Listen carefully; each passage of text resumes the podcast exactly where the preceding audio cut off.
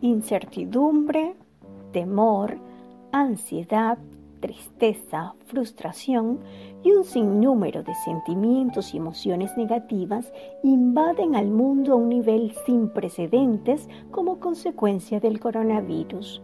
Y no es para menos. Esta pandemia está causando pérdidas de todo tipo. Millones de personas han muerto a causa de esta enfermedad y muchas otras han perdido su medio de sustento como consecuencia de las medidas tomadas para reducir el contagio además del impacto psicológico y emocional que conlleva. Pese a esto, la pandemia también ha dejado ver gestos que nos inyectan un poco de esperanza.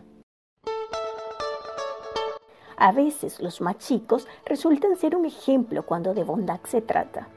Pablo Díaz, del barrio nuevo de Tolosa, cuenta cómo al iniciar la cuarentena, su hija y un nene del vecindario generaron una cadena solidaria que hasta ahora se mantiene.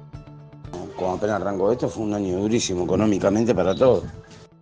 Eh, mi hija había cobrado el IFE y bueno, tomó la decisión de, empezar a hacer una olla ella y nosotros la acompañamos. Un nene, no más de nueve años, compró 25 pesos de, de alita y bueno, eso es como que fue la gota que rebalsó el vaso, como quien dice. Y así surgió y bueno, hasta el día de hoy no paramos. 54 familias a las que nosotros estamos ayudando. Hacemos un ropero, un ropero comunitario, ponemos eh, prendas de vestir para que vengan y busquen lo que le haga falta, calzado, sea un jean, sea una campera. También hemos conseguido pañales, silla de ruedas, eh, muletas, todo, todo a través de la gente que no ha donado. Lo publicamos en el Facebook, boca a boca de amigos, y así llegan las donaciones. Leida Gutiérrez, una migrante venezolana, narra cómo recibió ayuda justo cuando los ingresos de la familia se vieron afectados por la pandemia. Con alimentos, productos de, de primera necesidad, una tarjeta de débito de regalo con 10 mil pesos todo ha sido por la, por la Cruz Roja. Ellos tienen ahí como un departamento especial para ayuda al inmigrante. Y mi esposo, a pesar de que estaba trabajando, no le estaban pagando el sueldo completo. Así que fue muy buena la ayuda. En la provincia de Córdoba, Lucas Manuel Sala, a través de la campaña Dona Tecnología, suministró miles de dispositivos refaccionados para el acceso de muchos estudiantes a la educación virtual en medio de la cuarentena. Muchas personas empezaron a, donarnos tecnología, se desarman, se volvían armas, se actualizaba el software.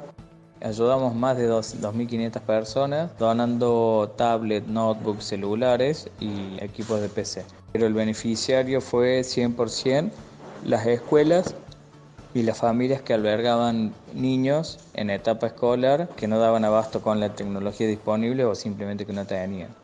Nosotros a través de esta campaña donábamos la tecnología y mucha gente nos pedía que por favor los dejáramos ayudar.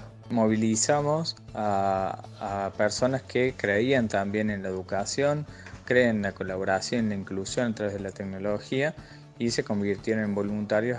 La idea es poder contagiar esta cultura de la inclusión de las personas y una situación de igualdad en cuanto a la educación.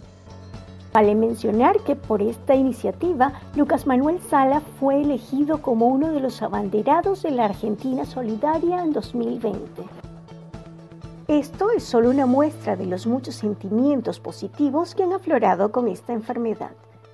Estos ejemplos nos dejan ver la otra cara del COVID, un rostro amable, empático y sobre todo solidario.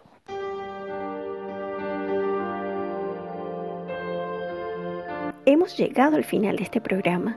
Recuerda que puedes encontrarnos en las redes como Psicoequilibrio. Por allí esperamos tus sugerencias y comentarios. Narro para ustedes Araceli Cira. Hasta una próxima edición.